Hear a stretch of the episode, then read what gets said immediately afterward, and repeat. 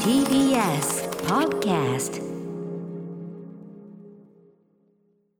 はい火曜日です宇垣さんよろしくお願いしますよろしくお願いしますなんか今日暑いっすよね暑いんですよでも、その気温的にはそんなうん20度とかでだからまあもうち一ょっと、番上で22度で今20度まあそんなに下がってないですけどね、でもなんかあの日差しもあったりとそうかなんです歩よいたりすると結構僕なもんかムシッとしたあとりやっぱとかそのほらで冬気分の格好しちゃってるからこそうっちだけも今しかできない格好をしようそとうしてるからもうあの妥協せずにね妥協せずト今レンチは今だけだっつってきて、ええくそそうですね 暑い暑い暑いもう来るなりものすごい暑っつっ てトレンチガサってかけてましたもんねこれすいねませんその上俺はですねやっぱり11月入りましたんで、はい私11月に入ってからの楽しみと言いますとですねあのこの赤坂のですねもう行っちゃいますけどあのサカスの中のやぶそばのですね、はいはいあの鍋焼きうどんがあるんですよ。あーええ去年も教えていただいたのそうでな食べんでましすたよ。もん美味しかったいいいでしょ、うんあのーねおお蕎麦屋さんの中でも高級な方だから、うんうんそんなにあの値段あれなんだけどあれはどういうふうにすごい具もいっぱい入ってるからめちゃくちゃお得だなんかちっしち。ゃいの鍋食べてるみたいなそうなんですよそうなんですよしかもそこにですねお腹が多少空いてる時はちっちゃいご飯をですねこう入れてこれあのマネージャー長内さんの発見でですね絶対美味しいこう最後まで卵をうまく割らずに食べてで最後にこう雑炊スタイルでこはいう、はいはい最後にポチョンとこういくというすべてうんすべて、もう食べ尽くすというそうなんですよこれが冬のねその11月からのメニューだから私の楽しみだったんですよ、はいでもう11月だし、まあ、ちょっと今日時間もちょうど良かったんで、うん食べてきたんですけどね暑いねちょっとねでしょうねうんでしちょっょとうねちょっと今日は鍋焼きに はちょっと体の底からポカポカとね、えー、そんな、えーそんないらないんだけどなみたいな感じでねまあでもね話たけ美ど味しいですもんね、はいはいということで我々のねあの好みの季節ではあるというねそうですよこの季節でございます。はいおしゃれのしがいがありますな、はい、ということでちょっと今日はねあのまずはちょっとあの私歌屋でねこの間あの宇垣さんに貸したとある作品のお話もしたいですありがとうございましたあとねちょっとだけ、えっ、と明るいニュースというか嬉しいニュースも一つね、はい飛び込んできてますねそんなお話から始めたいと思います行ってみましょうアフターシックスジャンクション After Six Junction.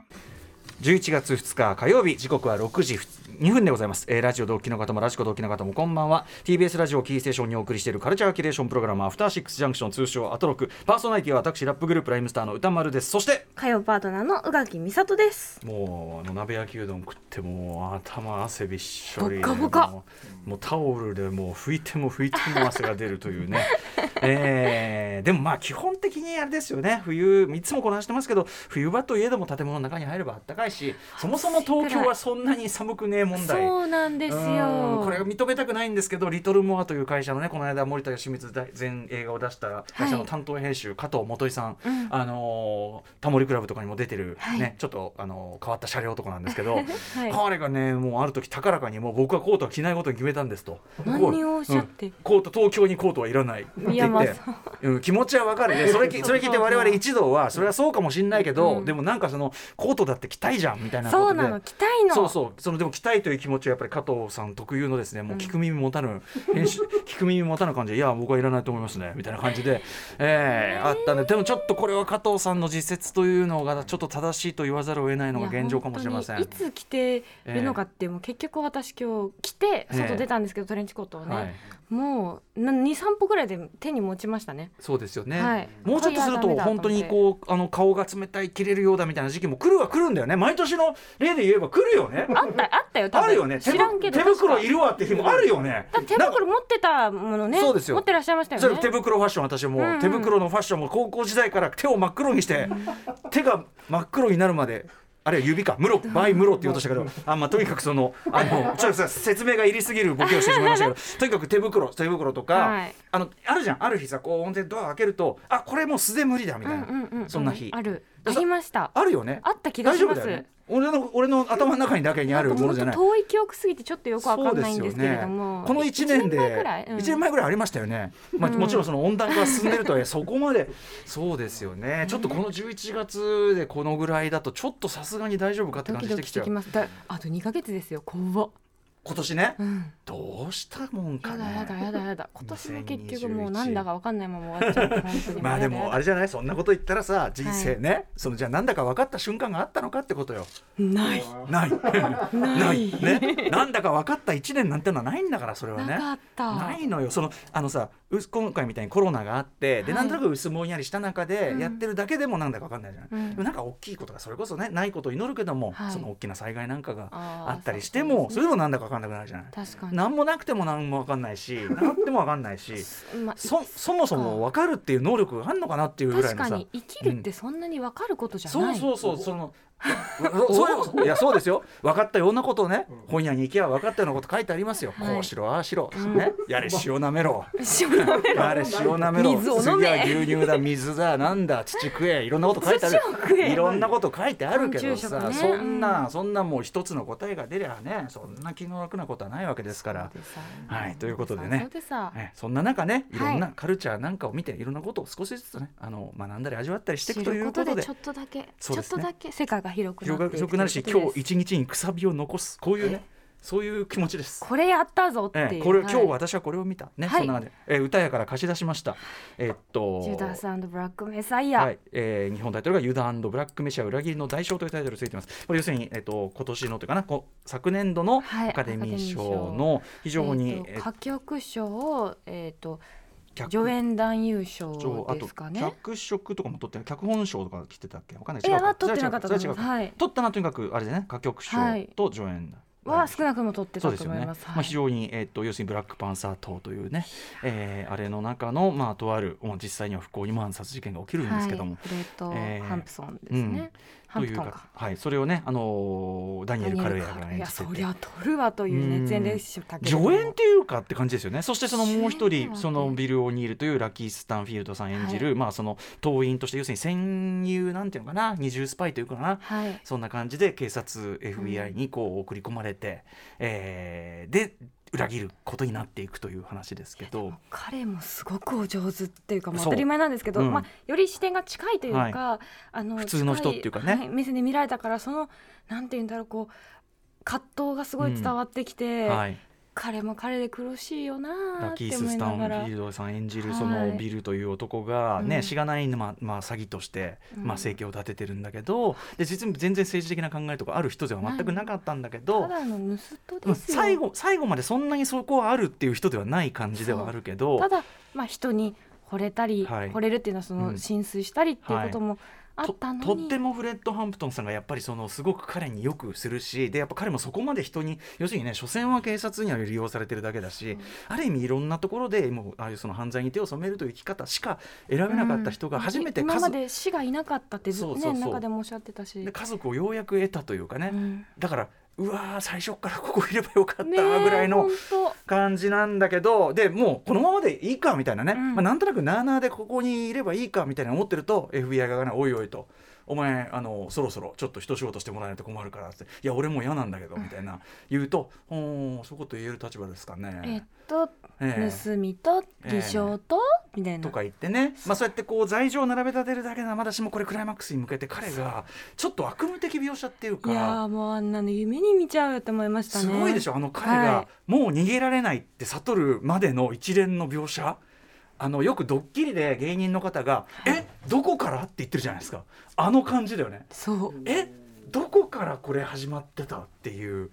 それを彼が思い知ってああもう逃げられない。ああもうずっと見られてんだはっていう、い、あそこ見事ですよねいわゆるは政治的そのリアルな政治劇っていうかちょっと離れてちょっとシュールなっていうかはいなんかこの世の基盤がガラガラってこう崩れる感あ覚っるてい種うもか。 FBI がどこまでこの網を張っているのかっていう、そうしかも一見その FBI のにそうエージェントが網張ってなさそうなそうとこでそうい絶対にそう見えない人が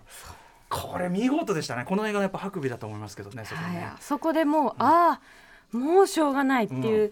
ねある種の気持ちにもなんかなってしまいましたけど、そして最後ねこれもネタバレしないようにあれですけど、エンドロールで実際の、まあ、彼らその生き残のった、まあ、その後その後、ビル・オニールさん、んのコメントみたいなのが出てで最後にこうポンってある字幕が出てはあってこうねぎゅーちょっとやっぱ本当にうわー辛いってこうなる本当によ本も当うにもこれは一体どういちうょ顔っしとてねみたらいいんだろううんそうそうって思いながら、う ねちょっとコミカルな場面もあったりするような映画だったんだけど、はいはいはいそうそうなんか映画全体の印象も最後にガクンとまた変わるようなえっ、とこれでも見てねよかった作品見ですてねよかったですその後、うんあの出演者の人とか脚本の方とかいろんなそのスタッフの皆さんが、はいフレッド・ハンプソンってどういう人だったか、うんうん自分たちにとってどういうはい人はだったかっていうことを語る、うんなんて言うんでしょう特典映像っていうのかな、はいはいがあっ特て、典映像うんそこもすごく良かったですねそれを見てあ彼らがこの作品に何をこううんうん込めていたのかっていうのが改めて伝わってきたし、この時代だからこそ作るし、このメンツで作るしっていう、なんていうか気持ちがすごい伝わってきましたね。ね、なのでこれあの日本では残念ながら DVD する劇場にはかかっていませんいやしーそしてブこそルー見てレほイしいよすら出ていなくて、えっとうんはい、配信もまだ、ね、やれてなないっいでてすね感じですからねまあ、はい見るとしたら DVD 買うしかレンタルしかないんですけどちょっとこの冷遇ぶりが。ねうんあの多分後にまたこのあの、まあ、ライアン・クーグラー制作でもあるし監督のシャッカー・キングさんも含めてね、うんあのなかなか重要な意味持ってくる可能性も高い作品ですからいやーだってそもそもねそれだけの賞も取ってるしそうですね、もちろん日本の方にとっては身近な作品ではないかもしれないけど、うん、でも見ることに意義があると思うんだでけれもどそのねそ の政治活動とかっていうものが、その危険視されて、はいそのこっちはその権利のために立ち上がってることが、まあ、危険あいつらテロだって言って、うんうんでそれに対するその本当に表に裏にの弾圧がありみたいなことはね、人権の無視ですよね、うんとかっていうののは別にどの国でもそん、起こりうること身だ近なのしよって思いますしもちろん日本も例外ではないと思いますんで差別してないとでも思ってるのっていうのをうんうんもちろん見てもほしいし、あもちろんですもちろんです、はいそうですよねはいということで大変おすすめの作い品やありがとうござい油断まとしブロックあたよかったですこんな丁寧に見ていただ近いてくに歌屋があってよかった歌やそうですねあってよかった歌やねということで、えー、と皆さんもお近くにお寄りの際はね来られても困るという、ね 、どこに行けばいいのか、えーあの行きようもなければ仮に本当に来られても僕はどっちかっていうとえっていうこう 僕はその時はもう躊躇なくえっていう態度を 取り取らせていただきますんでうんまあまあということで見ていただいて、はいありがとうございまはいいやしとた、んでもないすごいよかおったすすめの作品でした、あとねちょっとねカルチャー情報と言いましょうかね、はいちょいちょい嬉しいちょっとだけ希望なニュースと言いますと、えー販売およちゃんね、えーはいこの番組も大変お世話になってますし、えー、と素晴らしい作品の数々私の昨年度の、えー、とマブロンの第1位おうちで聴きたい、ね、サマーソングアンセム、うんうんえーとかもいろいろありますあとまあライブとかもねこの番組も来てもらいましたし、はいいえーいろんな形でこの番組を協力あと僕の番組にままつわった曲も作ってもらってという、ね販売およ本ち当ゃんにえーところがねあのプロデューサーとしてずっと本当に名優として走られてきた江崎勝さんが、えーコロナ禍で、まあ、お亡くなりになってしまっうんて、本当ちょねっとうんお声を聞いたすぐ後でしたそうなんです電話でねお話ねライブの後でお話伺ったばっかでいまあ、未だに全然その僕もそのなんていうかな本当に思い出すだ時間にが。持てない、はい、だしなんか整理ついてるとはとても言い難いと、まあ、はい僕はもちろんハイパーのねお二人がね、あのー大丈夫かななんて思ってたんですけど、あのしばらくねちょっと要するにお休みいただきたいとまあそりゃそうだよね、うん9月にそういうふうにおっしゃってたんだけど、うんうんなんとですね11月14日、えー東京ロフトナイン渋谷でライブイベントハイパーヨーヨーお久しぶりのトークライブ、えーこちらでとりあえず活動再開そうなんですよよしかったしかもあの吉田さんを吉田剛さんを迎えてのトークパート、はいもちろん昔から気心してた吉田さんですしね、うんうんえ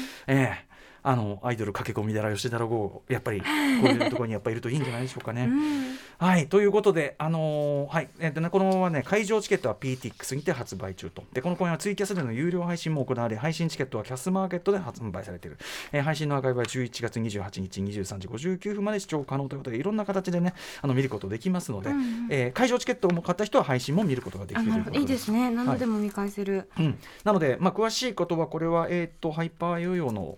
S SNS とかなのかな SNS とかなんですかねはい、あとはそのロフトナイン渋谷、ね、いこちらの方の、多分ホームページ11月14日日曜となっております最新日は11月14日から、えー、18時30分から8時までということみたいなんですね。い、やとにかくあのまずはちょっとひとまず動き出してままだまだ大変だと思いますけどねなんかまた動き出そうって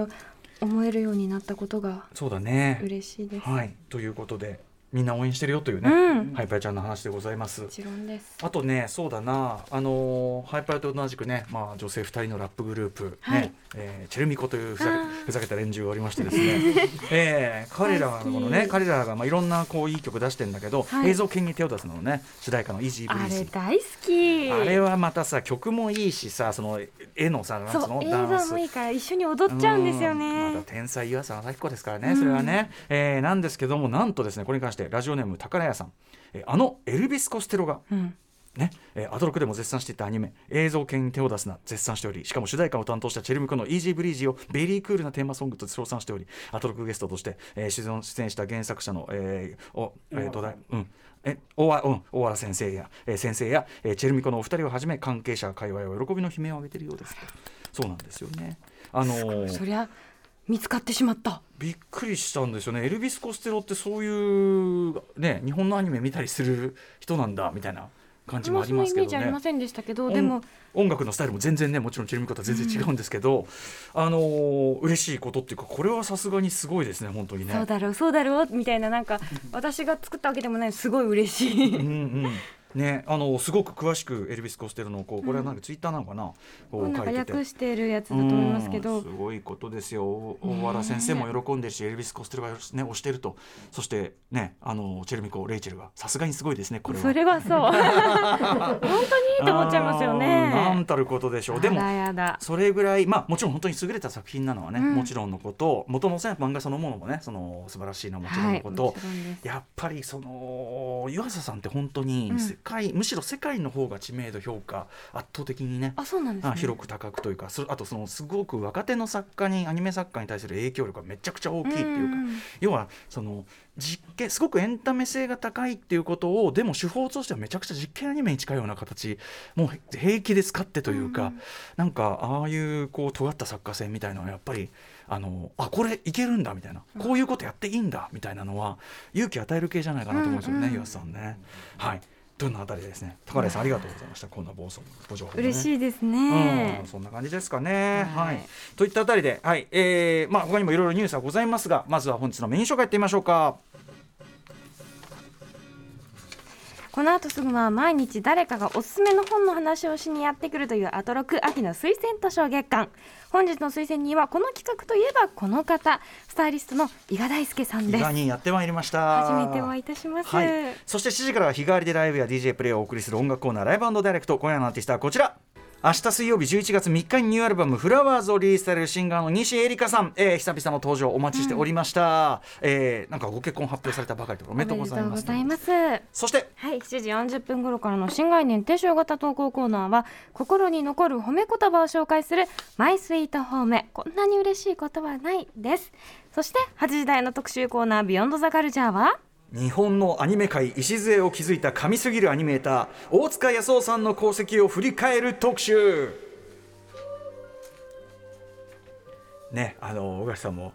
あのカリオストロを直近で見直してね、はいあの改めて なんちゅう面白いんだめちゃくちゃ面白いやないかってい 最う高やないかってねでも全員どうなるかを知ってるの にうんそうだよね。そうなんだよね。えー今年3月15日に89歳で亡くなったアニメーターの大塚康夫さん、未来世紀コナン、ルパン三世カリオストロの城、ジャリンコチェといった歴史的名作の作画監督を歴任し、またそのナイスなお人柄で、えー高畑勲監督、宮崎駿監督をはじめ、多くの後輩たちを指導し慕われていた指導者としても大変優れた方でした。えー日本アニメ界の伝説、大塚康夫さんの功績を改めて振り返る特集を本日はお送りします。ゲストは大塚さんが亡くなる直前までご一緒されていた映像研究家の加納誠二さんと、えーカリオストロの城ラピュタ風立ちぬなどに参加しルパン三世パート4では総監督を務め大塚さんと机を並べていたアニメーターのこちらもレジェンダリーな、えー友永和秀さんご登場でございます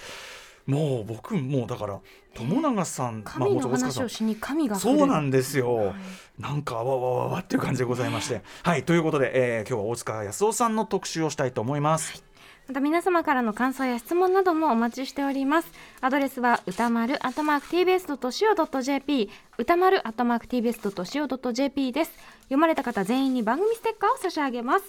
それではあごめんなさいごめんなごめんごめんこれね SNS もやってます。はい、これはねあの火曜特有のですね非常にこれ見てわ本当に無駄な紙ええ私がですね最近命名地球の敵と呼んでいるあの本当に嫌よこ れ紙の非常に無駄なプリントの仕方もうこれ絶対メモしなきゃダメじゃんみたいええな。あの、皆ささんも使ってくださいねあの地球の敵っていうね はい行ってみましょうそれではアフターシックスジャンクション行ってみようう After Six Junction.